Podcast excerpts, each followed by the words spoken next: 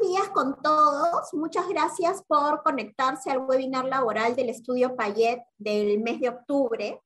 En esta oportunidad eh, vamos a conversar sobre el retorno al trabajo presencial, los modelos de trabajo híbridos y otras tendencias laborales que se vienen post eh, la pandemia del COVID-19. En esta oportunidad em, yo voy a dar una pequeña introducción y Brian se va a dedicar de lleno al tema de fondo, que también nos acompaña. Antes de empezar, eh, quiero recordarles eh, ciertas cosas. En primer lugar, eh, bueno, agradecerles por su participación y pedirles que por favor respondan el cuestionario que ha aparecido al inicio cuando ustedes se han conectado a este webinar, que sus respuestas van a ser comentadas al final de la presentación eh, en segundo lugar, quiero recordarles que cualquier pregunta que tengan con relación a este tema, la formulen a través del eh, icono de preguntas y respuestas que aparece en la parte de abajo de su pantalla.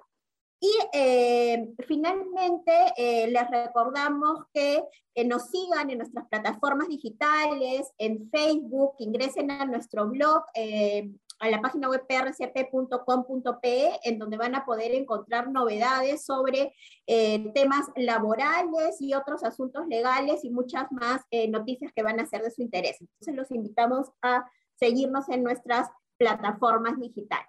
A ver, antes de empezar, eh, hola Brian, bienvenido.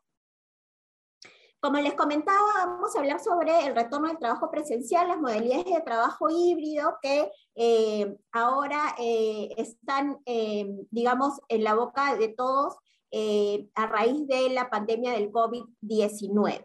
¿no? Y otras modalidades laborales, otras consideraciones a tener en cuenta para el trabajo presencial que ya está retomando. En primer lugar, eh, quería comentarles, bueno, como ustedes saben, el tema de la vacunación en el Perú está eh, ya bastante adelantado, ¿no? Eh, incluso ya las noticias estamos hablando de la aplicación de la tercera dosis. Ahí pueden ver el porcentaje de, de la población ya vacunada con, con dos dosis de la vacuna contra el COVID, 44%, ¿no? Y 11% eh, ya vacunada con una dosis y bueno, los vacunados son 45%, pero ya eso un poco más responde a, las personas que eh, no creen en la vacuna o que no, no quieren vacunarse. ¿no? Entonces ya el proceso de vacunación en el Perú está eh, bastante avanzado, ya la mayoría de personas han podido acceder a la, a la vacunación eh, y esto genera mayor confianza también en los trabajadores y los empleadores para poder eh, ya eh, regresar a un trabajo presencial o a un trabajo híbrido, que es lo que se comenta ahora, ¿no? Que es trabajo a distancia, ya sea a través del trabajo remoto, el trabajo, como vamos a explicar más adelante, combinado con este trabajo presencial, este regreso a las oficinas, ¿no? A los centros de trabajo.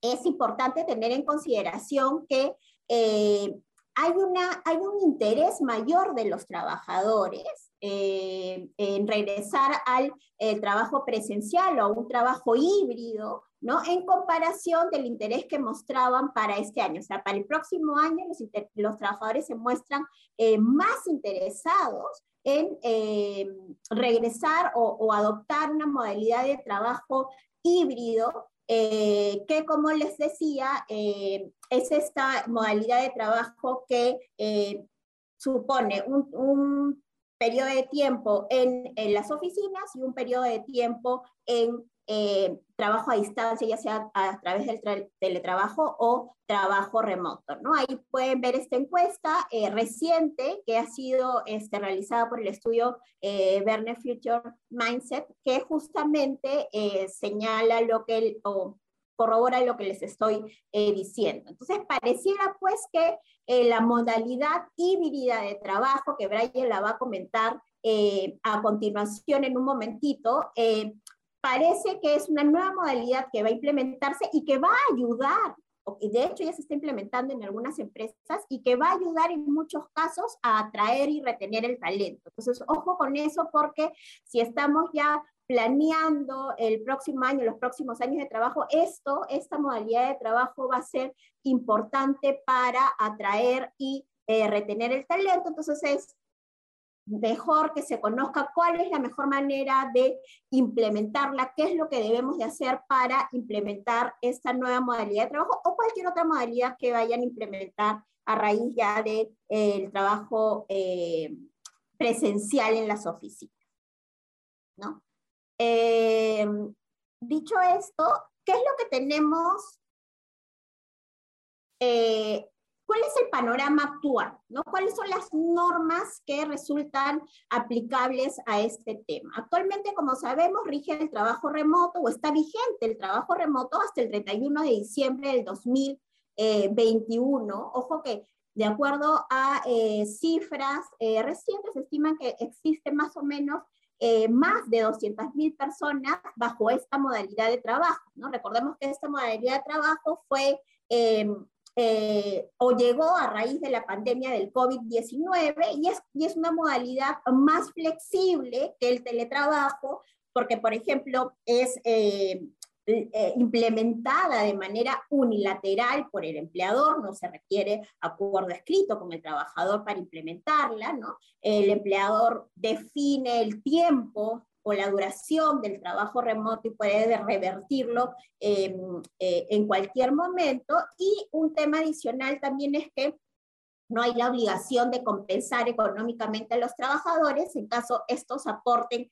equipos o medios informáticos eh, o cualquier herramienta para la prestación de sus servicios desde fuera del centro de trabajo. A diferencia del teletrabajo, que es una modalidad de trabajo que, está, que si bien es cierto está vigente desde el 2013, eh, eh, fue poco utilizada por la rigidez, ¿no? Como, como se ve en la presentación, se estima que existen 17 mil personas que estaban eh, bajo el teletrabajo, bajo, esta modalidad laboral, ¿no? Actualmente eh, no hay en el Congreso un proyecto de ley sobre el teletrabajo, pero sí debemos remarcar que en el Congreso pasado, el que estuvo hasta julio del presente año, sí hubo un proyecto de ley, incluso fue aprobado por el Pleno del Congreso, pero no, no finalmente no vio la luz, eh, que establecía algunas modificaciones al teletrabajo, ¿no? Si bien es cierto lo que se quería hacer era, eh, era flexibilizarlo para que eh, las empresas o los empleadores y los trabajadores puedan acordar esta modalidad de trabajo. No necesariamente fue así, pero sí tenía algunas modificaciones interesantes, como por ejemplo que el empleador podría introducir el teletrabajo cuando existían razones debidamente sustentadas, ¿no? Regulaba el tema de la desconexión digital, que actualmente, si bien solamente está regulada de manera expresa para el trabajo, eh, para el trabajo remoto, pero como les va a explicar Brian, también se aplica en el teletrabajo porque hay que cumplir la jornada de trabajo, ¿no? Y em, mantenía esta compensación económica que eh, se le debe eh, otorgar a los trabajadores en esta modalidad del teletrabajo en caso ellos este, aporten algún equipo, alguna herramienta. Entonces, hubo alguna flexibilidad, pero no, no del todo todo lo que se pensaba para poder hacer más atractiva esta figura, ¿no? Pero igual, ahorita no hay ningún proyecto de ley sobre esta materia. Entonces tenemos el, hasta el 31 de diciembre el trabajo remoto y luego, si es que no existe una prórroga de esta modalidad o una norma distinta, nos quedará el teletrabajo. Eso es lo que tenemos actualmente. Entonces, en cuanto al retorno de los trabajadores vacunados, hay que decir que en el sector público sí hubo una disposición, o sí existe una disposición expresa, pero en el sector privado no está este tema aún regulado en el sector público tenemos el decreto de urgencia 55-2021 que establece que los trabajadores que ya hayan sido vacunados con las dos dosis del COVID-19 ¿no? podrán retornar al trabajo presencial eh, siempre eh, que la entidad pública ¿no? Eh, considere ciertos factores como la evaluación clínica del trabajador, eh, la necesidad de que este servicio sea prestado de manera presencial, que se cumpla con el aforo eh, determinado por los lineamientos para eh, permitir que exista este distanciamiento eh, físico para prevenir el contagio del COVID-19, las normas sobre seguridad y salud en el trabajo para prevenir el contagio del COVID-19, y, e incluso se habla de un análisis epidemiológico de la, eh, de la zona ¿no? donde se encuentra la entidad pública para ver si existe, si es necesario este trabajo presencial. Entonces, evaluados estos requisitos, el, eh, los trabajadores del sector público eh, tienen esta norma que les permite eh, regresar al trabajo presencial. En el sector privado no hay una norma similar hasta el momento. Entonces ya con relación, ya entrando al tema, em, lo que queremos abordar en esta presentación es qué es lo que la, empresa debería hacer o los empleadores deberían hacer para planificar el retorno al trabajo presencial. Y básicamente son tres pasos los que debemos de, seguir.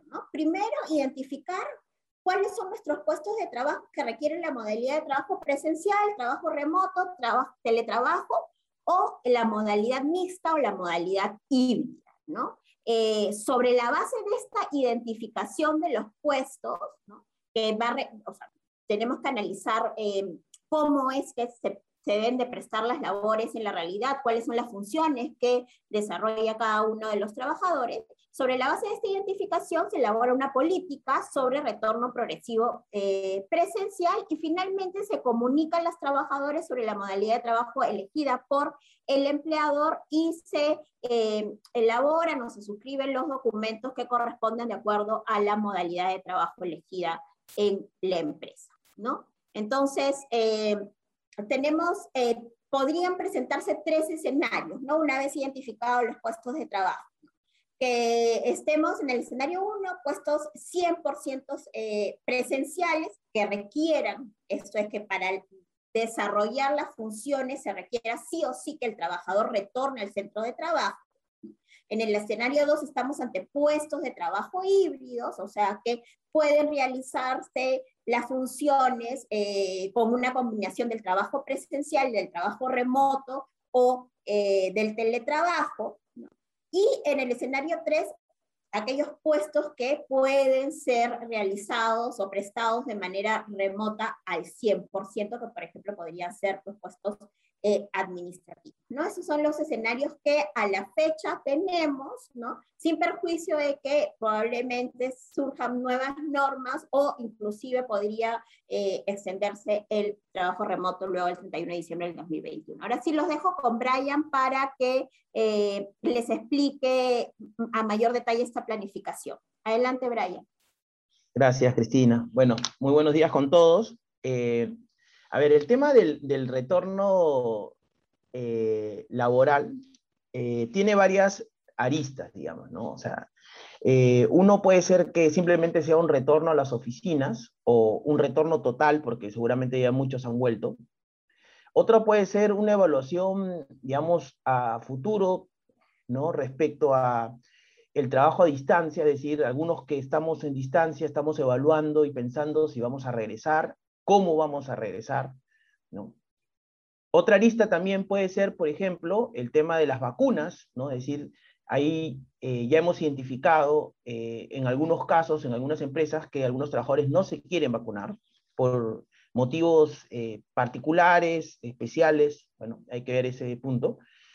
Y además, el retorno a las oficinas, simplemente si es que, por ejemplo, queremos implementar eh, algunas modalidades como el llamado eh, régimen híbrido, que lo voy a explicar un poco más a detalle, eh, digamos, hay que, hay que evaluar no solamente como una alternativa sencilla de, de, cambiar trabajo remoto o hacer un mix, digamos, entre oficina y trabajo remoto, sino también es una evaluación, digamos, que eh, tiene que realizar la empresa en, varios, eh, en varios sentidos o de forma transversal, no, no solamente desde un punto de vista legal, ni siquiera un punto solamente de gestión de personal. También hay un tema de costos operativos, hay un tema de metas, de métricas, de ahorros, de eficiencias, tanto para la empresa como también para, la, para los trabajadores. Entonces, eh, es un tema complejo que hemos tratado un poco de, de darles algunos, algunas aristas legales, pero también nos gustaría también eh, comentarles algunas prácticas que se vienen realizando en algunas empresas que, como bien lo comentó Cristina, ya, ya han regresado, algunas ya están regresando y otras eh, piensan eh, regresar. Algunos otros no, no quieren regresar, hay de todo. Ahora, eh, Cristina comentaba tres escenarios, ¿no? Eh, un escenario donde obviamente el retorno es presencial, es decir, eh, seguramente es una empresa básicamente operativa, por ejemplo, no sé, un supermercado o una empresa industrial, ¿no? Donde la gran mayoría de los trabajadores, construcción, por ejemplo, ¿no? Los trabajadores eh, eh, operan, digamos, directamente la, planta y, digamos, es importante que todas las áreas del negocio estén eh, centralizadas en un espacio físico. Em, a ver, ahí, ahí digamos, si bien es cierto, hay un escenario importante. ah, el segundo escenario, que, que, lo estuvo comentando también Cristina, hay un escenario mixto, ¿no? Donde seguramente hay una parte operativa, también hay una parte remota. ¿no? Eh, hay algunos puestos que se pueden identificar, por ejemplo, que eh, veíamos en, la práctica, por ejemplo, algunos eh, trabajos operativos que se realizan en las oficinas, pero también estas mismas funciones, estos mismos cargos también tienen funciones que son remotas, ¿no? Por ejemplo, veíamos algunos trabajadores que cargan facturas, emiten informes, ¿no? y llenan una serie de formularios. Entonces, ahí se puede identificar quizás eh, una labor que en algún sentido requiere estar físicamente en la oficina, pero en otro, por ejemplo, eh, puede tener eh, parte de las funciones de forma remota y, quizás no habría problema. Hay otro escenario que podría evaluarse 100% remotos, ¿no? O eh, que, pueden ser los administrativos, como dice el ejemplo, en algunos casos algunas empresas los tienen casi el 100% eh, remoto porque obviamente eh, no necesitan estar físicamente, o por lo menos el, gran, el 100% de su tiempo físicamente, pero también hay unas empresas también que son operativas y lo hacen remoto, por ejemplo, mm, no sé, empresas de traducción que hacen sus labores desde sus casas, digamos, los operarios. también hay algunos teletrabajadores, es decir, hay una serie de, cargos que también pueden mantenerse de forma remota. Incluso eh, en el estudio tenemos un cliente que tenía unas oficinas físicas, era, era un call center, y de repente, eh, bueno, por el tema de la pandemia tuvo que migrar la tecnología y hacer estos cambios, ¿no? Ahora, por ejemplo, hablando hace unas semanas, eh, nos comentaba que para ellos es más eficiente seguramente mantener ese trabajo remoto y eh, por, por, una serie de situaciones que ya lo vamos a comentar eh, en, en, un momento. ¿no? Eh, ahora, e, en el primer escenario, ¿no? que básicamente los puestos son prioritariamente operativos, no sé si Cristina podemos ir a la siguiente, ¿no? ahí, ahí básicamente lo que tenemos que revisar en la planificación, por ejemplo, es eh, ver eh, la cantidad de trabajadores, ¿no? O sea, es decir, eh, de estos trabajadores que están regresando, seguramente algunos ya están, otros van a regresar totalmente, hay que ver ahí que obviamente no superen, no, se generen aglomeraciones, ¿no? Es decir, para efectos de tratar de evitar el tema del de, el COVID, ¿no? Porque igual, si bien cierto, se han reducido las tasas y la vacunación está avanzando, igual no hemos concluido y no terminado, ¿no? Tener en cuenta, ¿por qué es importante tomar en cuenta las reglas del COVID, ¿no? Y las recomendaciones que planteamos, porque igual, por ejemplo, si hay un contagio masivo y se puede identificar, recuerden que aún existe la posibilidad que la SUNAFIL cierre el centro de operaciones o el centro de trabajo, ¿no? Considerando que hay un riesgo en la salud de los trabajadores. Entonces, yo creo que hay que, eh, o, debemos, eh, implementar estas medidas de tratar de ver el tema de la confluencia de los trabajadores. ¿no? Otra alternativa que hemos visto y que se está dando es, por ejemplo, el tema escalonado del horario. ¿no? Eh, esto puede ser eh, hacer diferentes eh, ingresos, ¿no? por ejemplo, no sé, 8, 9, 10, ¿no? y así como salidas también escalonadas, e incluso, por ejemplo, para el tema del refrigerio, también, porque obviamente acuérdense que hay aforos, distancias eh, en, los, en los comedores, y, evidentemente, pues no, antes un comedor que era para 100 personas, eh, ya no pueden entrar las 100 personas, así que eh, algunas empresas están estableciendo horarios de refrigerio escalonado también, ¿no? Para que, digamos, puedan cumplir con el aforo, puedan tener las distancias entre mesas y así también evitar el contagio, ¿no? Eh, respecto a los espacios de trabajo, eh, también nuevamente, ¿no? Hay algunas funciones que antes, eh, digamos, se podían llevar a cabo uno pegado al otro, digamos, no había ningún problema, ahora hay temas de distanciamiento social, con lo cual tenemos menos espacio. Entonces tenemos que ver si vamos a establecer turnos para, o implementación de horarios de ingresos distintos para que puedan este, prestar servicios, ¿no? Eh, hay que verificar, obviamente, eh, el distanciamiento social y, como los comentaba al inicio, hay que ver el tema del aforo. ¿no? Todo esto respecto al retorno de los operarios, ¿por qué? Porque obviamente aún existe el riesgo del contagio. Y no solamente el riesgo del contagio, más incluso una empresa, por ejemplo, Naviera nos contaba la otra vez, que eh, tuvieron, ellos tienen todavía algunos, algunos temas de los contagios y, y, para casos sospechosos recuerden que tienen que tener, eh, tienen que estar separados, digamos. Entonces, ¿qué, ¿qué, pasa? Obviamente si hay un sospechoso o alguien se enferma, afecta la operación, ¿no? Entonces, este, para conseguir el reemplazo es todo un problema. Entonces, este, ahí, ahí hay, que, hay que mantener estas reglas porque igual todavía seguimos en el tema del COVID y, y la verdad que todavía y, vamos a seguir seguramente, eh, vamos a seguir en esta situación, que, lo cual tenemos que seguir planificando, digamos, no, no, hay que dejar de lado ese punto. ¿no? Eh, la siguiente, eh, el tema de, de qué tenemos que tener en cuenta con respecto al retorno de los presenciales, por ejemplo, el tema de, como lo comentaba, ¿no? el, el protocolo de prevención del COVID, ¿no? Eh, hay que o debemos informar a los trabajadores y mantener la comunicación respecto a eso. ¿no? Tenemos que también evaluar el IPER, que el IPER es aquel que identifica los riesgos de cada actividad, de cada, de, eh, cada función, ¿no? y seguramente eh, a, raíz del COVID y, y, y, los cambios operativos que se vienen generando en la empresa, seguramente algunos daños también se están generando o, es importante revisar si es que existen algunos nuevos. ¿no?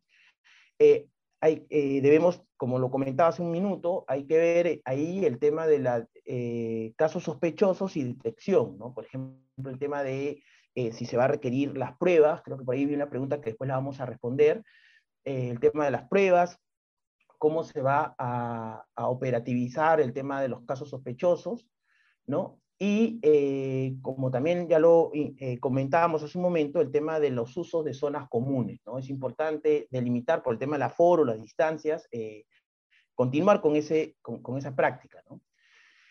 Algunas empresas están, incentivan el tema del retorno. No, no, hay que dejar de tener en cuenta que muchos trabajadores tienen temor todavía de regresar o digamos, prefieren mantenerse en sus domicilios porque consideran que, eh, digamos, pueden evitar el contagio y los riesgos del contagio. todos hemos visto lo, terrible que es el COVID y los efectos que hay en la salud. Entonces, por eso, muchas empresas están incentivando para que, eh, digamos, los trabajadores regresen. una, práctica muy usual, por ejemplo, es el tema del el costo del transporte. Eh.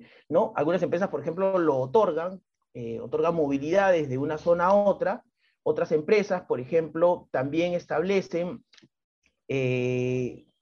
pagar incentivos para asumir transportes más seguros, como por ejemplo el uso de taxis o taxis compartidos, por ejemplo. Entonces, hay una serie de mecanismos que las empresas están implementando para, digamos, incentivar el retorno, ¿no? Incluso algunas empresas hemos visto que han establecido bonos de productividad ¿no? que se otorgan en función al personal que está presente. ¿no? Eh, esto también, por ejemplo, eh, ya lo vamos a ver ahorita en el tema de las vacunas, ¿no? pero mm, eh, como ustedes saben, las vacunas son voluntarias, es decir, cada trabajador acepta si se pone o no se pone. ¿no? Y, la clásica pregunta es que, ¿qué podemos hacer como empresa para tratar de mm, de, incentivar la vacuna, ¿no? Obligar a los trabajadores a estar vacunados porque obviamente el riesgo de, perder a, la vida es terrible, ¿no? Pero además también eh, hay costos eh, colaterales en la empresa, ¿no? Entonces deseamos también que los trabajadores estén eh, vacunados y que cumplan este proceso, ¿no? Para además todos estar protegidos, no solamente los mismos trabajadores, sino también sus compañeros. ¿No? Entonces, ahí hay un incentivo que quizás podría motivar a los trabajadores a vacunarse, a aquellos trabajadores que todavía no retornan por ser trabajadores de riesgo o que no quieren retornar, ¿no? Eh, quizás el, el otorgar incentivos ah, de productividad a las personas que operativamente están laborando, eh, podría ser eh, un incentivo interesante. Ahí quizá la pregunta, y, sería buenísimo que la hagan, digamos, para, comentarlo, es que algunas personas consideran que esto podría o tienen el temor de que eh, otorgando este tipo de incentivo podría ser discriminatorio, ¿no? En el sentido, ah, ya, otorgas a los que están, pero yo como no estoy vacunado y no estoy, entonces no me, no me pagas, ¿no? Yo particularmente considero de que no es discriminatorio porque obviamente el objetivo del beneficio es, retribuir a las personas que están laborando físicamente. Finalmente el tema de la vacuna es un tema voluntario, en el sentido de que, tanto que no te lo puedo exigir, pero también como tú puedes decidir si, te vacunas o no te vacunas. Entonces, ya otra cosa distinta sería que el objetivo, o digamos que se establezca eh, puntualmente o directamente que el objetivo del beneficio es a las personas vacunadas. Yo creo que ahí quizá podrían haber algún tipo de, observaciones eh, o estar expuestos quizás a mayores observaciones, ¿no? Pero bueno, eh, es una cuestión a, darle vueltas. Igual lo voy a tocar en breve, que, voy a ver el tema de las vacunas, que es el tema seguramente eh, ahorita más, relevante, ¿no? ahora, respecto al personal de riesgo, que es exactamente lo que voy a comentar, Luis, puedes pasar al siguiente.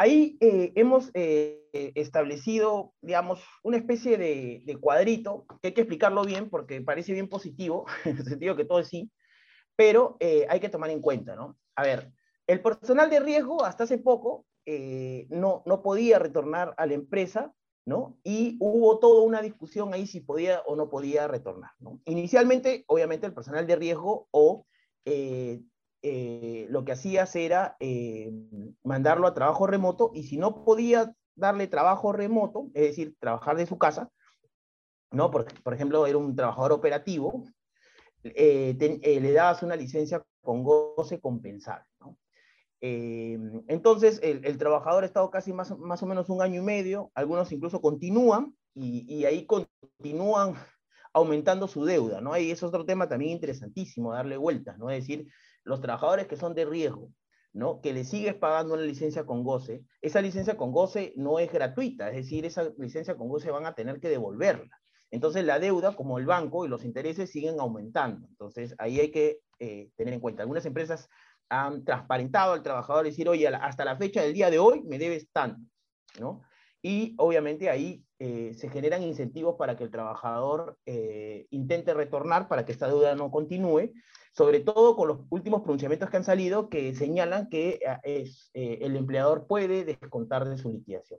Algunos trabajadores han preferido incluso hasta renunciar porque es tan, tan alta la deuda que obviamente nunca van a poder eh, compensar todas las horas que tienen que, que trabajar o estarían años trabajando gratis, por lo menos, para poder devolver todo lo que han les han estado pagando. Entonces, bueno, eso es un problema que se ha generado, que se pudo haber resuelto de otra manera, ¿no? Pero bueno, entonces, eh, entonces, eh, bueno, luego eh, se estableció que podían retornar siempre y cuando, obviamente, tienen que pasan por una evaluación médica y el médico dice, bueno, sí, pueden retornar, y además firmaban una declaración jurada de responsabilidad. ¿no? Luego, ya vamos a ver en un ratito, que salió una resolución que dejó sin efecto esta, este, esta declaración jurada, y luego ha salido un pronunciamiento del ministerio señalando de que sí pueden regresar, ya no necesitan declaración jurada, y ahora eh, lo único que necesitan es la evaluación médica. Entonces, de acuerdo a esos criterios, que los voy a eh, describir en, breve, pero hemos preparado este cuadro, el personal de riesgo eh, vacunado puede retornar, sí. Okay. el no vacunado, que acá el no vacunado es el no vacunado y el vacunado con una dosis, porque para ser vacunado tiene que tener las dosis completas. Entonces, eh, puede retornar al trabajo, sí, evidentemente, con la evaluación eh, respectiva del médico ocupacional que diga que el riesgo que tienen eh, y las condiciones del trabajo no, no elevan este riesgo. ¿no? pero ahí, obviamente, el no, yo, nosotros consideramos que como recomendación, además de la evaluación, que no es una no es una obligación, es, yo creo que estos trabajadores sí deberían presentar una declaración jurada. Muchos de ellos no quieren regresar, ¿no? Los no vacunados, algunos no quieren regresar y además no quieren vacunarse, ¿no? Entonces, eh, ahí habría que ver eh, la forma como incentivamos a que se vacunen, ¿no? Ya, ya lo he ido comentando, por ejemplo, en unas diapositivas anteriores, ¿no? Pero, por ejemplo, hay puestos eh, que son de riesgo y que además eh, tienen riesgo alto de contraer el COVID. Por ejemplo, no sé, eh, se, nos ocurren los cajeros, ¿no? O todos aquellos que tienen atención al público, ¿no? de acuerdo a las normas de prevención del COVID, ellos tienen un riesgo medio de adquirir, ¿no? Peor aún los temas, eh, los, aquellos vinculados con los temas médicos de salud, ¿no? Ellos tienen mayor riesgo de contraer el COVID, ¿no? Entonces, a esos casos, por ejemplo, si tú no te quieres vacunar y quieres regresar, yo lo que puedo hacer dentro de mis facultades como empleador es eh, hacer modificación de, de, las funciones, ¿no? Eh, como antes hacías atención al público, por ejemplo, una cajera que no se quiere vacunar y es de riesgo, entonces, yo obviamente yo no la puedo poner como cajera porque hay mayor posibilidades que se contagie por, porque hay contacto con, con tercero. Entonces, ahí, por ejemplo, lo que puedo hacer es tratar de, eh, bajo las normas de la Ley de Seguridad y Salud en el Trabajo, hacer un cambio temporal de las funciones, ¿no? Y quizás también eso incentive, hemos visto que eso incentiva obviamente a los trabajadores porque los trabajadores quieren, hacer, quieren seguir haciendo sus funciones y obviamente no les gusta que les cambien o que les reduzcan las funciones que antes tenían.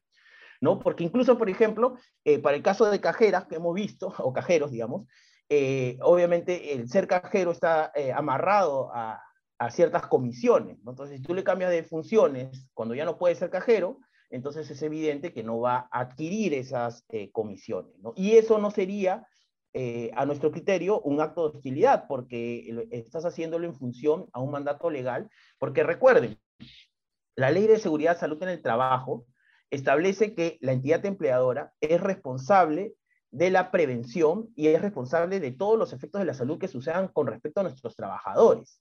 ¿no? Y, en base a esa misma norma de prevención, yo puedo hacer modificaciones temporales para tratar de evitar eh, el daño en la salud de los trabajadores. Y un personal de riesgo medio, ¿no? o que podría tener mayor riesgo de contagio del COVID, eh, debo evitarlo, sobre todo si no ha querido vacunarse. ¿no? Yo creo que eso es una eh, acción legal de la empresa. Hay que tener cuidado nomás que no se vaya a percibir como, como un acto discriminatorio, pero en tanto al deber de prevención yo creo que es totalmente válido. Eh, respecto al personal en general, digamos que no es de riesgo, eh, nuevamente, obviamente puede eh, puede asistir. El no vacunado, yo creo que se puede aplicar lo mismo para tratar de incentivar sobre todo la vacunación, porque lo mejor es que estén 100% vacunados, ¿no? Y bueno, obviamente el vacunado también, y no, no hay ningún problema, ¿no? Entonces, eh, yo creo que eh, aquí el camino es el siguiente, como estrategia de las empresas. Las empresas primero tienen que identificar al personal que es de riesgo y al personal que no es de riesgo, evidentemente, ¿no? Eh, respecto al personal de riesgo, yo creo que eh, el, objetivo debería ser que se vacunen, ¿no? Sobre todo aquellos cargos que tienen acceso al público, ¿no? Y que tienen, o que tienen mayor, eh, digamos, riesgo a contagiarse, ¿no? Y en función a eso hay que verificar si hay algún cuál es la razón por la cual no se quieren vacunar y tratar de ver de incentivar esta vacunación, ¿no? Eh, muchas empresas preguntan, por ejemplo, oye, pero yo no sé si está vacunado, le puedo pedir su carnet de vacunación. Yo creo que puedes exigirlo, ¿no? Pero también incluso es información pública, ¿no? O sea, todos podemos entrar a, ver la información pública y verificar quién está o quién no está vacunado, ¿no? Eh, yo, yo eh, creo que haría una planificación del incentivo, ¿no? Primero, obviamente, realizando lo, lo correcto, que es el, en las charlas para que las, los trabajadores sepan las bondades de la vacunación y sobre todo los efectos en, su salud. ¿no? Segundo, para que entiendan también que es una necesidad de la empresa, ¿no? en el sentido de que eh, nos importa que obviamente estén vacunados porque además el, el riesgo de, obviamente, de, de, de, perder lamentablemente un trabajador temporalmente o permanentemente eh, eh, es terrible porque además un trabajador eh, está capacitado, tiene ciertas competencias y que la empresa ha potenciado, entonces es importante para nosotros cuidar de su salud, ¿no? Y además porque es una obligación legal, sobre todo, ¿no? Entonces, este, yo, y, luego de eso, evaluar las razones por las cuales no quieren vacunarse o, cuáles serían, y, y, luego ver cómo podemos incentivar esto, ¿no? Ya, ya hemos hablado, por ejemplo, de una opción que es el tema de eh, la reubicación de acuerdo al riesgo, pero también hay incentivos económicos en el sentido de, por ejemplo, eh, el que conversábamos, estos bonos de productividad vinculados a las personas que están laborando físicamente en la compañía. Entonces, este, los cuales yo creo que si se da en este sentido no tendría por qué haber ningún problema. Entonces, todos los trabajadores seguramente van a querer obtener este beneficio. Eh, a ver, el tema de los puestos híbridos me quiero eh, detener un rato, es súper interesante. ¿Por qué? Porque bueno, lo, primero que lo que dijo Cristina es correcto, digamos, ¿no? ¿Qué es un puesto híbrido? Un puesto híbrido significa que eh, realiza sus funciones, eh, digamos, en una forma mixta, un, tiempo bajo remoto o a distancia y otro tiempo en las oficinas o de forma presencial.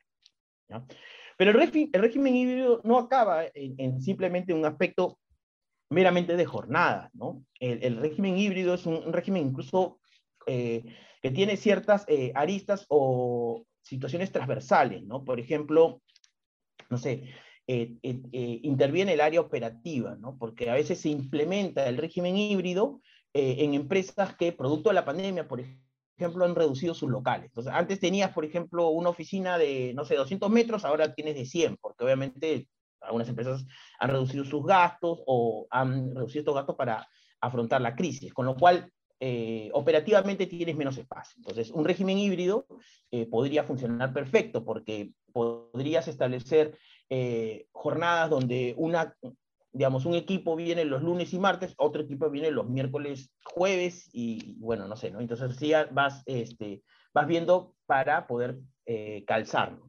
También eh, puedes también eh, ver el tema de los estacionamientos, que seguramente también en, algunas zonas son más caros que otros, entonces ahí puedes eh, lidiar con estos costos.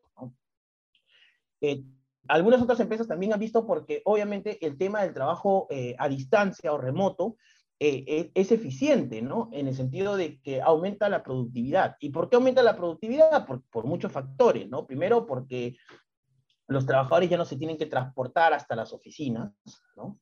Eh, ese tiempo, que son tiempos muertos, que ya lo vamos a comentar, eh, pueden ser invertidos en, el trabajo o pueden ser invertidos en aspectos personales, con lo cual los trabajadores son más felices.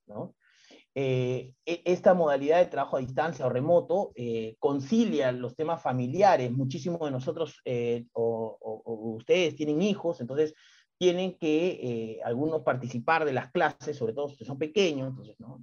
esto ayuda muchísimo, digamos, para, para, eso. O personas que tienen que atender a personas mayores o tienen que cuidar a algún familiar enfermo, ¿no? Entonces, eh, sobre, y sobre todo se ha visto que esta modalidad ha beneficiado muchísimo a, a las madres trabajadoras, por ejemplo, ¿no? Y, y algunos, eh, algunas personas que tienen cargas familiares. Entonces, eh, el régimen híbrido eh, no solamente pasa con modificar las jornadas de trabajo, ¿no? decir, oye, tú trabajas martes, tú trabajas los lunes, ¿no?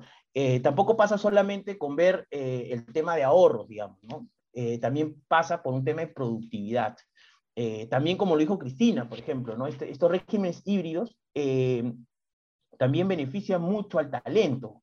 Muchos trabajadores altamente especializados, ¿no? o sobre todo eh, más jóvenes eh, desean conciliar el trabajo, pero también con su vida personal, desean eh, poder realizar una vida más, en, estricto, más libre, digamos, ¿no? Entonces, una, una modalidad interesante es el régimen híbrido, ¿no? Y el, y el régimen híbrido también pasa también como una modalidad que se está aplicando, porque además lo están aplicando muchísimo, sobre todo en Europa, eh, como un régimen transitorio también, ¿no? Del retorno a las oficinas, pero ya no un retorno como regresar al pasado, sino un retorno progresivo para ver eh, eh, cómo, podemos, cómo podemos regresar y beneficiarnos de lo que hemos aprendido en este año y medio, que es el trabajo remoto a distancia. ¿no? tiene sus pros y tiene sus contras, ¿no? sobre todo porque yo creo que el régimen híbrido tiene que verse no como un tema meramente legal, sino como un tema eh, de, proyección. ¿no? Es más, muchas empresas, por ejemplo, ya están planificando eh, cómo va a ser el régimen híbrido, pero a partir del año 2022. Y en las reuniones, que, participa obviamente el área legal, porque nosotros, bueno, establecemos la estrategia legal, pero ahí participa gestión de personal, participa el área operativa, porque ellos nos dicen, oye, se puede, no se puede, o ellos son los que evalúan qué cargos hacen 100% operativo, puede ser un mix, ¿no? Y, y, también trabaja el, el, área financiera, el tema de los costos, las proyecciones. Y en ese proyecto que hacen sobre el tema de régimen híbrido, eh, eh, no es solamente un cambio de jornadas, como digo, sino también incluso es, es, un, es un, proyecto que tiene metas, ¿no? Eh, por ejemplo, tiene metas a nivel económicas, es decir, de, de, ahorro de gastos, ¿no? Por ejemplo, algunas de estas empresas están reduciendo sus espacios físicos, ¿no? Y están estableciendo, por ejemplo, modalidades coworking, y también hay metas de satisfacción de los trabajadores, es decir, van a hacer una medición al año para ver si eh, este tipo de, de, de, régimen híbrido funciona, eh, satisface a los trabajadores y seguramente a finales del año 2022 se va a evaluar nuevamente si generó las expectativas que tenían, ¿no? tanto en el ahorro económico, en, en la expectativa de la empresa, en la expectativa de los trabajadores, de los jefes en general. ¿No? Y obviamente en esa reunión participarán eh, no solamente legal, sino también eh, la parte operativa de la empresa, que es creo que la más importante para este tipo de proyectos. Entonces, eh, el tema de híbrido es súper interesante, pero no nos restringamos a un tema meramente de jornadas, es mucho más que eso, ¿no? Y, implica la participación de, la empresa para poder evaluar la, la eficiencia o no de estos regímenes, que pueden ser, como digo, transitorios generalmente ahorita son transitorios, pero en algunos de los casos incluso ya se están evaluando para proyectarlos de forma permanente, ¿no? Entonces, yo creo que es súper interesante este tema. Ahora, para aterrizarlo a la realidad, eh, eh, el régimen, eh, como comentaba, ¿no? el régimen híbrido, primero ya se está implementando en Europa, ¿no? no es nuevo, no lo hemos inventado nosotros, ¿no? ya, ya, ya existe. Y si algunos pueden leer estos eh, informes o artículos que se hacen sobre la implementación de algunas empresas tecnológicas, sobre todo empresas que están vinculadas al tema de, de, algunas labores fuera de las oficinas, eh, está siendo un, digamos, eh, un mecanismo muy interesante, ¿no? Está generando una mayor productividad en los trabajadores, hay mayor satisfacción y además, obviamente, hay ahorros. Y los ahorros no solamente son para el, empleador, porque siempre se dice, bueno, el empleador está ahorrando. Sí, es, verdad, hay ahorros, por ejemplo, en alquiler de espacios, se reducen. Eh, en eficiencia de espacios, hacen coworking, por ejemplo. Hay ahorros de agua, luz, teléfono, internet, eh, ¿no? Hay ahorros de seguridad y, bueno, X ahorros que ya todo el mundo conoce, ¿no? Pero para el trabajador también tiene ahorros, ¿no? Por ejemplo, ya no va a, eh, a gastar lo que gastaba en movilidad, ¿no? Em, por ejemplo, mm, eh, va a reducir los tiempos muertos, ¿no? Eh, digamos, este, va, a poder aprovechar mayor sus, espacios libres en general, ¿no? Entonces, este, en, la alimentación, por ejemplo, iba a la oficina, tenía que llevar su alimentación o comer por ahí, entonces era mucho más caro. O sea, es decir, hay una serie de ahorros importantes para ambos lados que se pueden aprovechar y que eh, pueden ser eficientes. la siguiente Ahora, eh, para aprovechar el tema del régimen híbrido, legalmente hablando, porque obviamente, como les, he dicho, este es un tema transversal, ¿no? hay que conversarlo con varias áreas y ver la eficiencia. Eh, yo creo que eh, deberíamos elaborar una política, ¿no? una política interna que defina qué es lo que queremos del trabajo híbrido. en esa política, por ejemplo, podemos establecer ya los sistemas de jornadas, es decir, por ejemplo, no sé, el área eh, de contabilidad va a venir los lunes y miércoles, ¿no? Eh, ¿no? El resto va a ser este, trabajo a distancia, ¿no? Eh, en un área más operativa tendrá que venir más días, ¿no? incluso, por ejemplo, algunos estudios bueno, están evaluando también hacer este tipo de, de regímenes híbridos, ¿no? Entonces, este, entonces hay, hay, que definir ahí. ¿Cómo se definen los días y los días de trabajo físico y los días de trabajo remoto, bueno, eso es un tema más o menos más operativo y, de eficiencia de las empresas. Pero, por ejemplo, eh, y ya lo vamos a ver ahorita, pero eh, las empresas están tomando esta decisión del trabajo en oficina eh, en base a dos factores. Si, si, tu, si tu trabajador es, es que haga obviamente un trabajo operativo, obviamente en ese tiempo de la oficina tiene que hacer ese trabajo operativo. el resto de funciones que, son, que las puede hacer de forma remota, eh, debería hacerlo en, los otros días que lo está haciendo a, trabajo a distancia. Eh, los otros eh, puestos que los puedes hacer casi al 100% de trabajo remoto, pero que deseas que vayan a la oficina, obviamente esos tiempos se están utilizando para reuniones, coordinaciones, reuniones con clientes, es decir, tratar de maximizar la eficiencia en el uso del, del trabajo en oficina.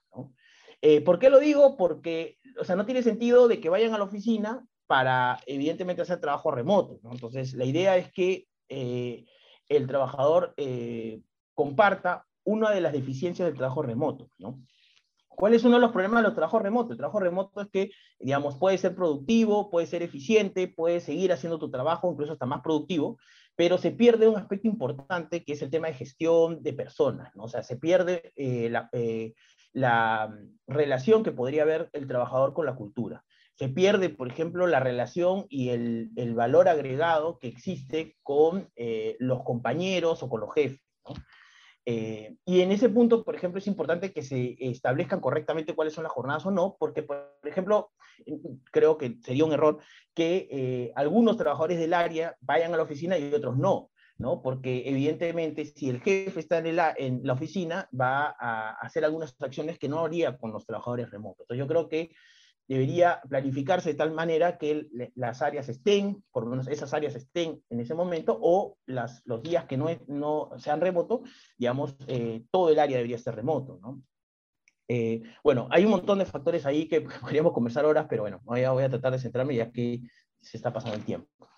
Eh, también otro tema importante que se podría regular en la política es el tema del cambio de domicilio. ¿no? Ese es un problemazo que ha pasado con el trabajo remoto. ¿no? Eh, ¿Qué pasaba? Que eh, de repente le mandas un correo y le dices, bueno, vente porque necesitamos tener una reunión y de repente la persona está en, en, en cualquier otra parte del mundo. ¿no? O, por ejemplo, ¿qué pasaba? Que le pedías algo y de repente se quedaba sin conexión. ¿no? Y de repente te das cuenta que ya no estaba laborando en su casa, sino estaba laborando en, en cualquier ciudad, digamos, ¿no? o en cualquier lugar. Y, es bueno, el trabajo eh, híbrido y el trabajo remoto es un trabajo flexible, pero obviamente hay ciertas condiciones que, que tiene que tener el trabajador para poder desarrollar sus funciones. Tampoco es que el hecho de ser flexible es que no, no trabaje, o que pierda la empresa la facultad de exigirle el trabajo. Entonces, ahí, por ejemplo, hay que regular correctamente cómo hacer cuando cambies de lugar de residencia o, te vayas, por ejemplo, digas, oye, este mes me quiero ir al, al, Cusco o me quiero ir a la playa, entonces obviamente está bien, puedes hacerlo, siempre y cuando obviamente coordines con tu superior e informes. Yo creo que eso es importantísimo y eso es uno de los grandes problemas del trabajo, eh, del trabajo remoto. Eh, ya hemos hablado de la, de los bonos de productividad, hay que ver ahí si eh, caben, sobre todo estos bonos por incentivo de los ahorros que se genera la empresa, podríamos eh, evaluar hacer un, un, beneficio, un bono por, por trabajo remoto o, trabajo a distancia, y este bono va a compensar cualquier gasto. Eh, ya ha explicado Cristina que hay, había una ley de teletrabajo, la 336, que establecía la obligación del empleador de asumir todos los costos. Entonces, si vuelve esa norma, ya con este bono eh, debería reemplazar cualquier beneficio adicional que me den. ¿no? En todo caso, yo lo pactaría así diría que eh, este beneficio se entrega para esta norma, pero también para cualquier otra norma que salga, y, el, y la finalidad de este beneficio es que compense cualquier eh, cualquier gasto del, trabajador en relación al Internet y, al trabajo a distancia o remoto. ¿no? Por eso hablo de trabajo a distancia para no solamente referirme al trabajo remoto, ¿no? que, dura hasta diciembre, sino a cualquier otra norma que salga. ¿no? Es decir, nuestra planificación incluso puede ser hasta el próximo año o, al futuro, eh, ya no eh, obviamente preocupándonos por una nueva norma, pero ya adelantándonos a la creación de esa norma. ¿no? Es evidente que el, Congreso anterior tenía la idea de trasladar los costos al empleador. ¿no? Entonces ahora deberíamos adelantarnos a eso, eh, ver, por ejemplo, futuros aumentos, entregarlo como un bono incentivo al trabajo remoto o al trabajo a distancia, y ese beneficio es un beneficio no remunerativo porque es un beneficio eh, eh, que se da para cubrir los costos de, este servicio. Obviamente razonable, proporcional y de acuerdo a los costos, pero no vas a dar, no sé, tres veces más de lo que gasta en Internet, ¿no?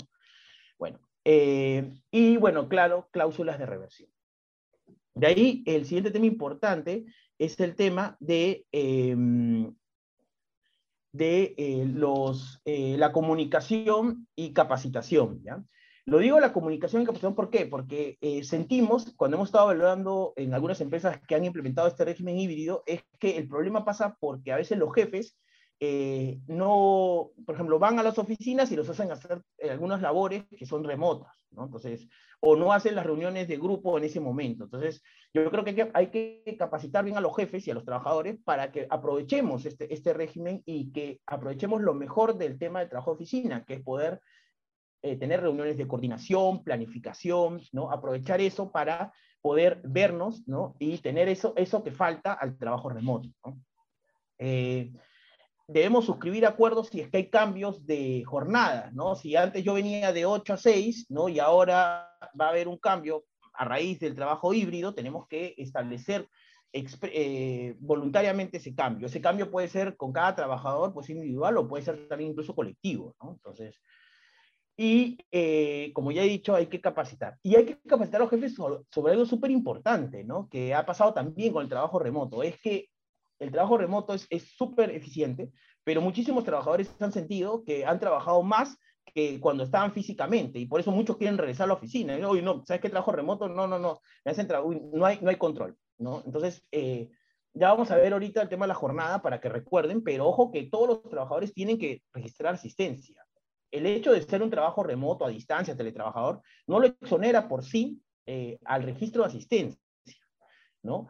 salvo que sea uno de dirección, no sujeto a fiscalización o intermitente, pero sí tiene que registrar su asistencia. Y son los jefes los que deberían eh, verificar que registren su asistencia. Ahora, la pregunta seguramente va a ser por ahí, pero ¿cómo registro si está a distancia? Yo no lo veo, no, no hay un marcador en su casa. Bueno, hay mecanismos. Primero hay algunos sistemas que se implementan en la computadora que puede registrar y hay otros más sencillos, como por ejemplo, por lo menos eh, conectarse en un momento y luego eh, al final de su jornada mandar un correo y decir que me estoy desconectando. Y hay que ver el tema de la desconexión digital para que sea eficiente también el trabajo a distancia, ¿no? Y los trabajadores también eh, aprovechen este mecanismo que la idea es que concilien su vida personal con, de la forma más eficiente, ¿no? La siguiente, por favor. Sí, eh, hay una posibilidad, como lo comentaba Cristina, de que se aplique la ley del teletrabajo, ¿no? Les comentábamos que, eh, que es la ley 336, que estaba vigente hasta marzo del 2020. Luego vino la pandemia, se creó el trabajo remoto, un régimen temporal, ¿no? De, flexible de trabajo a distancia. Y luego en el camino, creo que en noviembre, por ahí, hubo una norma, un proyecto de ley que se aprobó en el Congreso, fue al Ejecutivo y lo observó. Y ahí se quedó. Y ahorita actualmente no hay ningún proyecto nuevo. Entonces, eh, lo que va a pasar es que si el 31 de diciembre no se prorroga el trabajo remoto, que seguramente es una posibilidad hasta julio del próximo año, eh, lo que va a pasar es que va a entrar en vigencia esta ley, la ley 336. ¿Y cuál es el problema de esta ley? El problema de esta ley es que tiene dos temas. Era que establecía que todos los costos derivados del teletrabajo los asume el empleador, que no solamente es el Internet, sino, por ejemplo, si, el trabajador pone su equipo y se malogra, obviamente ahí tendría que asumir la reparación el empleador, ¿no? Eh, si estás en, una cabina, pagar el Internet, bueno, no sé, todos los costos. Y además te dice que se aplicaba la ley de seguridad y salud en el trabajo en lo que fuera aplicable, pero evidentemente si había un accidente, lo que podía haber es que em, eh, el trabajador podría alegar, bajo esta norma, que eh, la responsabilidad de la empresa. Eh, ya hemos visto que en el trabajo remoto la obligación es de capacitar y de informar de las obligaciones de seguridad y salud en el trabajo ¿no? y coordinar la, la reducción del riesgo, pero digamos, eh, esta ley es mucho más eh, rígida en ese aspecto y por lo tanto, como dijo Cristina también, ¿cuántas personas lo utilizaron antes de marzo del año pasado? Eran 17 mil personas, ¿no? Actualmente son más de 200 mil, incluso algunos consideran que ya deberíamos estar bordeando los 300 mil. Seguramente con el régimen híbrido, por ahí va a reducirse un poco, pero incluso vemos las expectativas de las empresas para el próximo año. Al, inicio, Cristina hacía una presentación bien interesante que salió creo que en gestión hace unos días, sobre el tema de, que ahora las empresas para el próximo año 2022 tienen planeado hacer regímenes híbridos, ¿no? Algunos ya querían regresar a la oficina, pero no totalmente, ¿no? Es decir, cumple con esa lógica de hacerlo transitorio, con lo cual el régimen híbrido, si no lo quiero hacer permanente, podría hacerlo transitorio. Eh, ahora, eh, si estamos en esta aplicación de régimen híbrido, si bien cierto habla de un régimen mixto, ¿no? Eh, evidentemente, al ser tan rígido, obviamente va a desincentivar a hacer este tipo de mecanismos. ¿no? Eh, algunos eh, prevén la posibilidad de hacerlo de forma ocasional, ¿no? Y la ley 336 establece que la forma ocasional no se rige bajo esta norma, ¿no? que básicamente es el trabajo flexible, es decir, si, si un día yo estoy trabajando y me quiero ir a mi casa, me voy o no vengo, ¿no? E, e, ese régimen flexible. Pero si ya es un poco más rígido de saber los días y horas que voy a venir y cuándo no voy a venir, yo creo que ahí va a ser difícil poder saltarnos esta obligación, pero lo pongo ahí para, eh, eh, digamos, este, ver como una alternativa de ir evaluando en el caso de que la ley en 336 entre en vigencia si es que no se renueva el tema del trabajo remoto. La siguiente. Ok, eh, estamos en el, tercer escenario, es que el escenario donde ya eh, todos se van a mantener bajo trabajo remoto. Ahí básicamente hay que comunicar, eh, si es que no lo he hecho, digamos, hay una obligación legal de comunicar que lo del trabajo remoto, ¿no? Eh, ahí se, se, comunican las obligaciones de seguridad, salud en el trabajo, las recomendaciones, el tema de desconexión digital y la eh, capacitación respecto a los sistemas eh, informáticos y, y, a la facilidad que le otorga la empresa. La siguiente.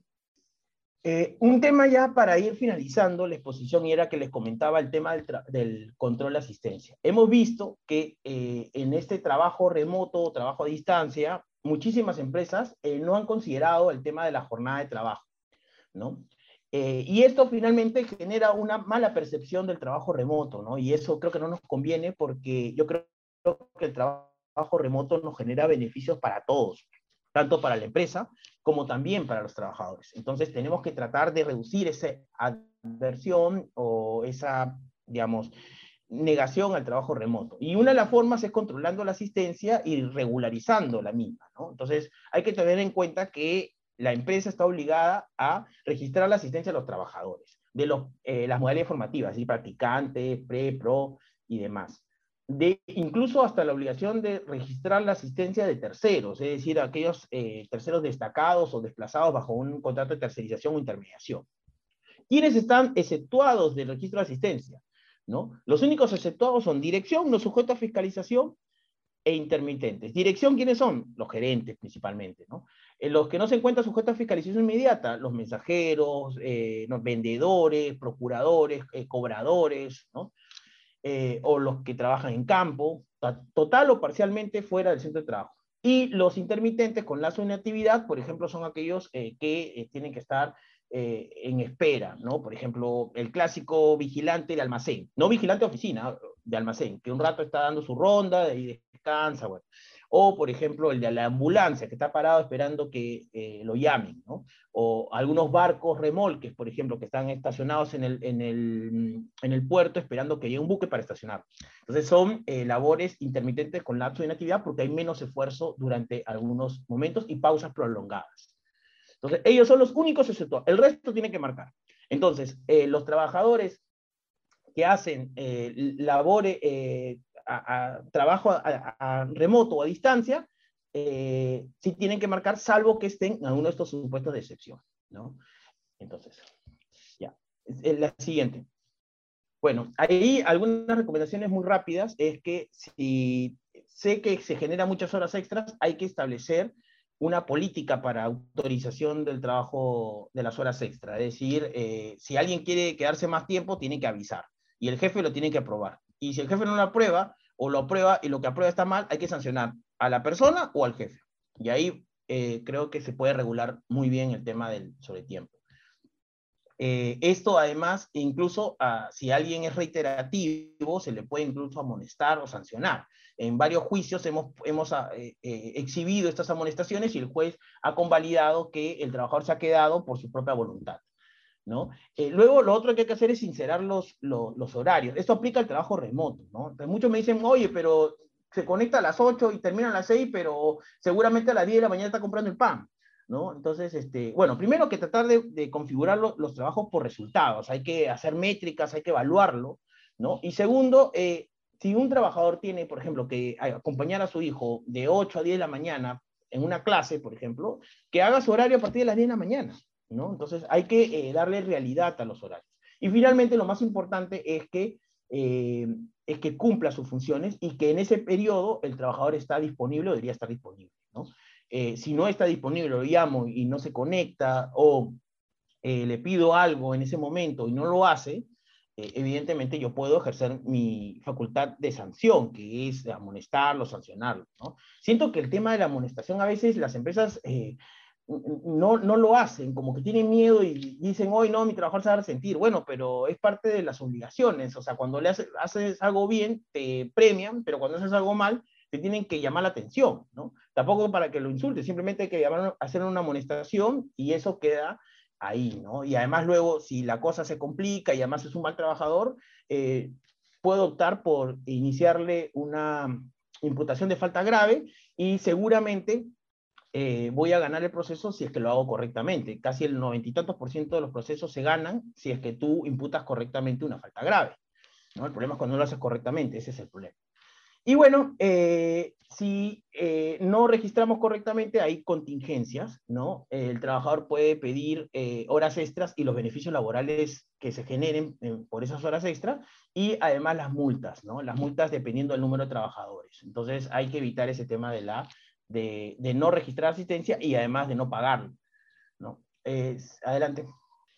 De ahí, finalmente, ya para terminar, ¿no? Y entrar y pasar a las preguntas, ¿no? Y, a leer un poco el tema de las respuestas que han hecho del cuestionario, eh, recordemos también el derecho de desconexión, que es importante, ¿no? Eh, acuérdense que un trabajador fiscalizado eh, tiene el derecho de desconexión antes de ingresar y luego de finalizar su labor.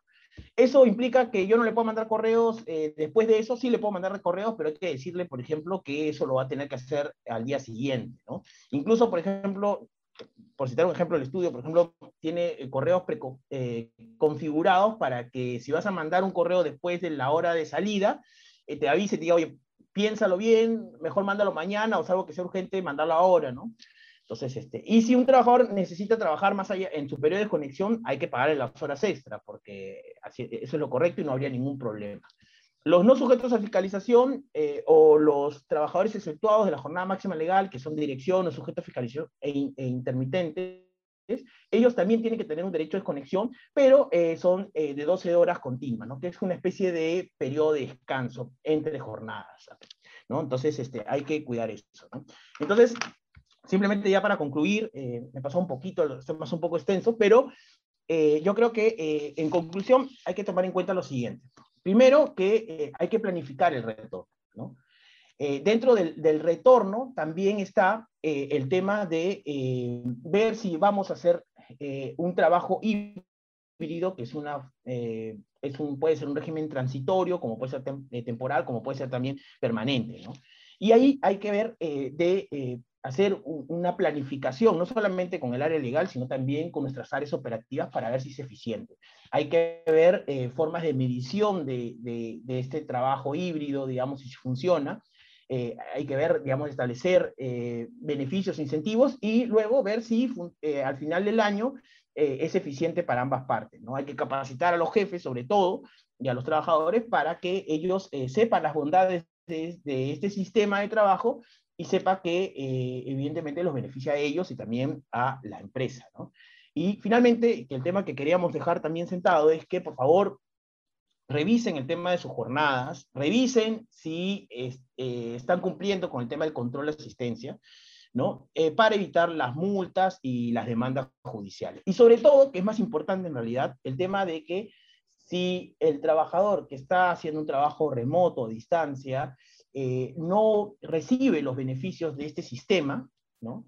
como también los recibe la empresa, entonces obviamente se pierde el sentido de implementar un régimen híbrido. ¿no? La idea es que ambos salgan ganando y puedan planificar correctamente la implementación de este sistema. Entonces, este, nada, muchísimas gracias por, por su atención. Eh, Cristina va a hablar sobre las respuestas y seguramente sobre las preguntas. Gracias, Brian, por la exposición súper clara e interesante. Ahora, em, Fernando, no sé si podemos exponer las respuestas al cuestionario que hemos hecho al inicio de la presentación para comentar. Por favor. Por mientras, por mientras vamos a ir contestando algunas eh, preguntas que nos han eh, formulado a lo largo de la presentación. A ver, una persona pregunta, eh, en el escenario híbrido, ¿cómo determinar si es trabajo remoto o teletrabajo? En realidad ahí va a depender, o sea, se puede aplicar el trabajo, el trabajo remoto o el teletrabajo, eh, indistintamente, digamos. Lo que hay que tener en consideración es el periodo eh, de tiempo, ¿no? El trabajo remoto está vigente hasta el 31 de diciembre del 2021 y eh, salvo que exista eh, alguna, eh, alguna disposición que prorrogue el trabajo remoto, a partir del 1 de enero del 2022 se va a tener que utilizar el teletrabajo. Ahí tenemos la votación. A ver. La primera pregunta era si eh, su empresa ya había definido el retorno a las oficinas. Mira, un, 67, un 52% dice que sí y un 48% no. Entonces, ahí todavía hay un importante número de empresas que no han definido cuál es la eh, modalidad que se, o, el, retorno al trabajo presencial, digamos. Eh, la segunda pregunta es, ¿su empresa ha implementado una política de retorno progresivo del personal? Eh, no 49%, sí 51%. Esto va ya de la línea, o sea, va en línea de lo, respondido en la primera pregunta, ¿no?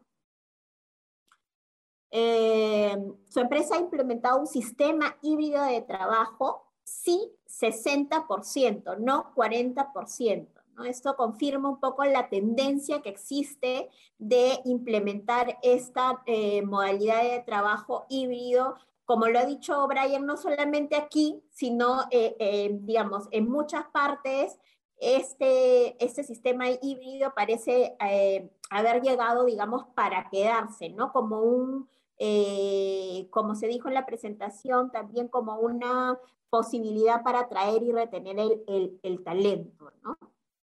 ¿Existe personal que rehúsa vacunarse? Sí, 56%, no 44%. Y esto va en, línea con eh, el cuadrito que mostramos al inicio sobre el porcentaje de vacunados, ¿no? Había un casi eh, cuarenta y tantos por ciento que todavía no se había vacunado y esto responde pues a este, a este temor de algunas personas de no eh, vacunarse contra el COVID-19. Perfecto, ahora vamos a seguir con las preguntas. Nos preguntan eh, si el empleador desea que sus colaboradores, colaboradores retornen a laborar de manera presencial, eh, pero en el kitchenet, dice, en el lugar donde se almuerza solamente caben tres personas, eh, ¿te pueden recortar el refrigerio solo a 15 minutos? Para que exista esta rotación. O sea, entiendo que es un, centro de trabajo en donde existe un comedor en donde solamente caben tres personas. Entonces, para que mm, haya una rotación rápida de este uso del comedor, han recortado el refrigerio solamente a 15 minutos. Eh, bueno, esto no es posible, o sea, el, horario refrigerio mínimo, ¿no? Es de 45 eh, minutos. Se entiende que el empleador puede rotar, eh, puede o debe implementar este, horarios rotativos para el uso de estas áreas comunes, como muy bien lo explicó Brian, para eh, permitir o, que haya este aforo que permita el distanciamiento social, el distanciamiento físico requerido por las normas, pero este uso del eh, rotativo de esta eh, eh, área común no puede suponer un recorte en el tiempo de refrigerio mínimo, ¿no? Brian, no sé si tienes algo que comentar al respecto. Sí, sí. sí, primero que no, no, se puede reducir unilateralmente el refrigerio, ¿no? Digamos, por ejemplo, puedes tener dos horas de refrigerio, digamos, y de repente digan, oye, no, que quiero regresarlo al mínimo de 45 minutos. Para eso primero tiene que haber un acuerdo con los trabajadores, ¿no? Eh, y, y, luego eh, e, e, esa es la, la forma, ¿no? Eh, yo creo que ahí, creo que un poco aplica lo que conversábamos un poco, ¿no? Yo creo que ahí el empleador no tiene que reducir el refrigerio, lo que tiene que hacer es establecer turnos de refrigerio si tienen para tres personas y son 15, digamos, no sé, hay que, hacer, hay que tratar de, modificar de alguna forma, ¿no? Quizás también ahí, si, si no hay forma de que entren todos, eh, otra alternativa es hacer este régimen híbrido, creo que con mayor razón, ¿no? Si, no hay, si tienes para tres personas y son 15 y no van a entrar así siendo, moviendo turnos los refrigerios, entonces yo creo que ahí es una buena alternativa para pensar de que unos trabajadores van lunes, miércoles y sábado y otros van martes, bueno, no sé. Entonces eh, ahí hay una, tiene que haber una, una planificación de los espacios y que un poco conversábamos, ¿no? Eso también ocurre no solamente con el tema del, del, comedor, sino también, por ejemplo, estacionamientos, ahora que se han reducido los espacios. Entonces, también va a haber un problema ahí. Entonces, eso es justamente la planificación que hay, que tiene que existir, que no solamente pasa por legal, ¿no? sino también pasa por el tema de operaciones, por el tema de gestión de personal y todo. Exacto. Y un tema importante que nos pasó en una inspección laboral es que cuando eh, se hacen eh, inspecciones sobre el cumplimiento de las normas COVID y existen lugares, eh, espacios físicos, digamos, con un aforo limitado, es que estos horarios o, turnos para usar estas áreas comunes, como podría ser los comedores podrían ser los vestuarios también, en caso la empresa tenga vestuarios. Estos turnos rotativos deben de estar claramente señalados en un cartel, ¿no? Al, eh, ingreso de estas áreas comunes y comunicados debidamente a los trabajadores para que eh, en la realidad eh, se implementen estos turnos rotativos, ¿no? Y se cumpla con el aforo. Eh, una pregunta adicional, Brian, es, ¿se puede reubicar a una persona que ya esté laborando pero no quiera vacunarse? Me parece que ya lo comentaste, pero... Sí, no, pero está, buenísima. José Joya creo que nos hace esa pregunta, ¿no? es buenísimo porque creo que la pregunta, claro, obviamente una de las alternativas era, oye, evalúa al personal de riesgo que tiene, eh, digamos, este, algún riesgo mayor en la prestación de sus servicios para reubicarlo, ¿no? Eso también te puede servir quizás para incentivar a que se vacune, porque a nadie le gusta que le estén cambiando la función. Entonces, ahí él, él creo que la pregunta está más enfocada en, oye, pero si actualmente ya está reubicado, ¿no? Entonces, este, bueno, si está reubicado es porque entiendo que el médico ha evaluado y ha considerado que eh, no, no, no, hay riesgo con su prestación, ¿no?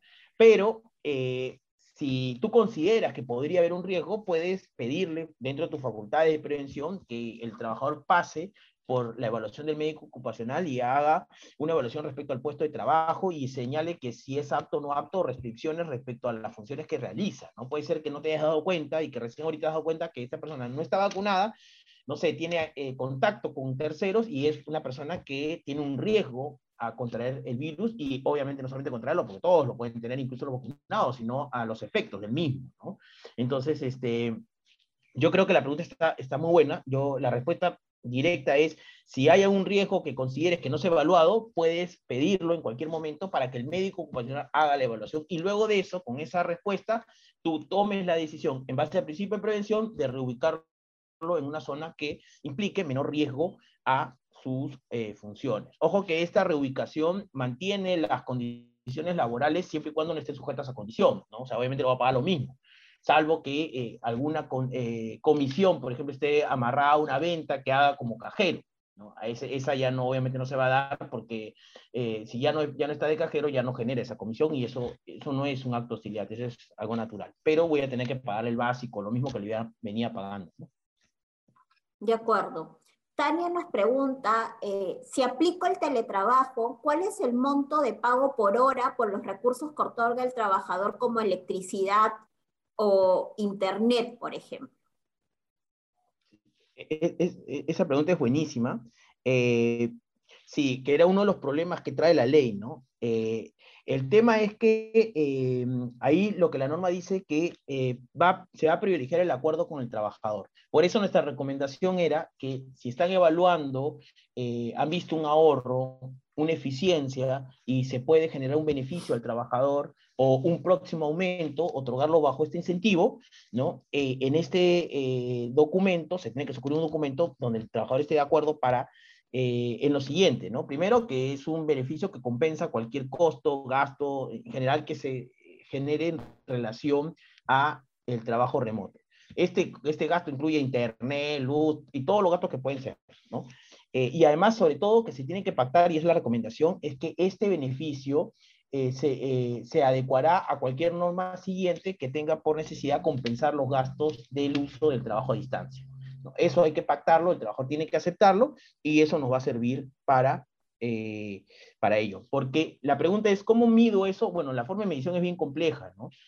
muchas empresas lo que hacen básicamente, en función al último proyecto que, estuvo, que fue aprobado por el Congreso, pero observado por el Ejecutivo, era solamente el Internet. ¿no? Entonces, eh, la forma de medición de este beneficio o el monto que aproximadamente que se paga es aproximadamente cuánto sale el Internet, ¿no? Eh, ¿no? Exacto. Eh, y ya para terminar, vamos a responder dos preguntas más y las demás las vamos a, pueden enviar sus preguntas a nuestro correo y ahí les, les respondemos. ¿No? Son dos preguntas que están relacionadas. A ver, en primer lugar, eh, Liliana nos pregunta eh, cómo podemos demostrar la asistencia del personal de trabajo remoto y sustentarlo ante SUNAFIL. Claro, es buenísima. La pregunta también es eh, relacionada a una pregunta que hacía Osvaldo, ¿no? Sobre, oye, ya, está claro del trabajo oficina, ¿cómo lo controlamos? Pero el trabajo remoto, ¿cómo lo hacemos? Ese es el gran problema que ha existido en este año y medio, ¿no? Las empresas digamos, este, no, no, no lo han hecho o no, no sabían cómo hacerlo, ¿no? Entonces, mira, eh, hay un montón de sistemas que se implementan en, las computadoras y generan un control de asistencia. La respuesta es que las empresas dicen, uy, no es muy caro o no lo hemos hecho y ahora qué hacemos. Yo creo que la, la forma más sencilla de resolver ese problema es eh, temporalmente, por lo menos, o para el tema del trabajo eh, remoto o distancia, es establecer por lo menos el momento de conexión, ¿no? es decir, mandar un correo a su superior y decir, estimado, me estoy conectando a partir del momento y al finalizar también la desconexión. El horario de refrigerio, como saben, eh, no es necesario registrar la asistencia y también le recomendamos que no, ¿no? Eh, y eh, yo creo que esa es la forma más sencilla de poder cumplir esta obligación. Finalmente, nos preguntan qué se debe hacer con los trabajadores que no se han vacunado, que no es personal de riesgo para efectos del COVID-19, pero no quieren regresar al trabajo presencial. ¿Se les puede obligar eh, regresar al trabajo presencial? Eh, a ver, la, vacuna actualmente es voluntaria, ¿no? O sea, nadie le, puede poner una pistola a la cabeza para que se vacune. Eh, en algunos países ya vamos viendo que hay algunas restricciones para eventos masivos, ¿no? Donde piden vacunas. Incluso creo Estados Unidos ahora te pide para entrar dos vacunas, ¿no? Entonces, hay algunas temas eh, legales que se van a dar en el futuro, pero la vacuna en el Perú actualmente es, eh, voluntaria. Lo que se puede hacer es, como lo hemos conversado eh, en esta charla, es generar incentivos indirectos para que se vacunen, es decir, beneficios o incentivos económicos que pueden incentivar indirectamente, obviamente, la vacunación de los trabajadores. Hay que identificar y sobre todo yo creo que lo más importante es el tema de la comunicación. O sea, yo creo que antes de estar pensando en implementar cosas, hay que comunicar, hay que entender cuál es la razón por la cual no se quiere vacunar. Hay mucho temor también y hay mucha información falsa. Entonces, yo creo que es importante una labor de capacitación e información. Sí, igual decirle que, o sea, si no es trabajador de riesgo, eh, y, el, empleador ha implementado el trabajo eh, remoto, no es el empleador quien de manera unilateral, en el caso del trabajo remoto, decide eh, el plazo de implementación de este trabajo remoto. ¿no? Entonces, si ya la empresa puede operar, cuenta con los lineamientos para la prevención del, COVID del contagio del COVID-19 en el centro de trabajo, sea, se dan las condiciones de seguridad y salud en el centro de trabajo para que los trabajadores puedan retornar eh, al trabajo presencial, debería ¿no? el trabajador retornar a este trabajo presencial cuando así lo decida el empleador. Entonces, la única consideración que habría que tener en, cuenta la empresa es que se cumplan con estos lineamientos para la prevención del contagio del COVID-19 en el centro de trabajo. Bueno, hay muchas más preguntas. Eh, los invitamos a eh, que puedan hacer sus preguntas al correo eventos.prcp.com.pe o también a nuestros correos eh, del estudio ¿no? que los pueden encontrar en la página web del estudio, que eh, encantados vamos a resolver las preguntas que no se hayan resolvido, resuelto perdón, en esta presentación. Eh, gracias, Brian, por tu participación. Muchas este, gracias por tu, eh, por tu exposición, que ha sido súper clara e interesante. No sé si quieres despedirte. Sí, no, nada, gracias por la atención y, nada, estar atentos a, a los próximos webinars y, a los lex laborales que, por favor, que deberían llegarles a todos. Generalmente no les llegan o llegan spam, así que no, nos escriben si es que no llegan para, para ver cómo, lo solucionamos. Sí, aprovechamos para decirles que hemos sacado, ya les debe haber llegado y si no nos comentan, que la quincena de este mes eh, hemos eh, lanzado un lex eh, laboral sobre Sunafil específicamente, que les eh, va a informar todas las quincenas de todos los meses cuáles son los pronunciamientos más importantes que tiene el Tribunal de Sunafil y cualquier noticia también relevante en temas de inspecciones laborales. Que ese es un, un nuevo lex laboral que hemos lanzado a partir de este mes. En caso no les haya llegado, nos avisan para enviarse.